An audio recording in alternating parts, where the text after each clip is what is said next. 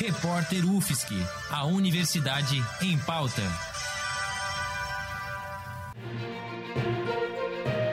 Cobertura especial Covid-19. Para contribuir com o atendimento psicológico para a população diante da crise do novo coronavírus, o Conselho Federal de Psicologia busca facilitar o trabalho dos profissionais da área.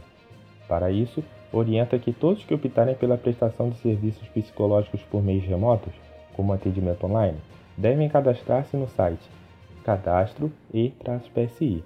Novamente, cadastro e-psi. A novidade é que durante os meses de março e abril não será necessário aguardar a confirmação de cadastramento para realizar o serviço. Enquanto isso, em Santa Catarina, o Hospital Universitário da UFSC também está organizando serviço de atendimento psicológico virtual. Os profissionais que desejarem participar como voluntários devem preencher um formulário de cadastro.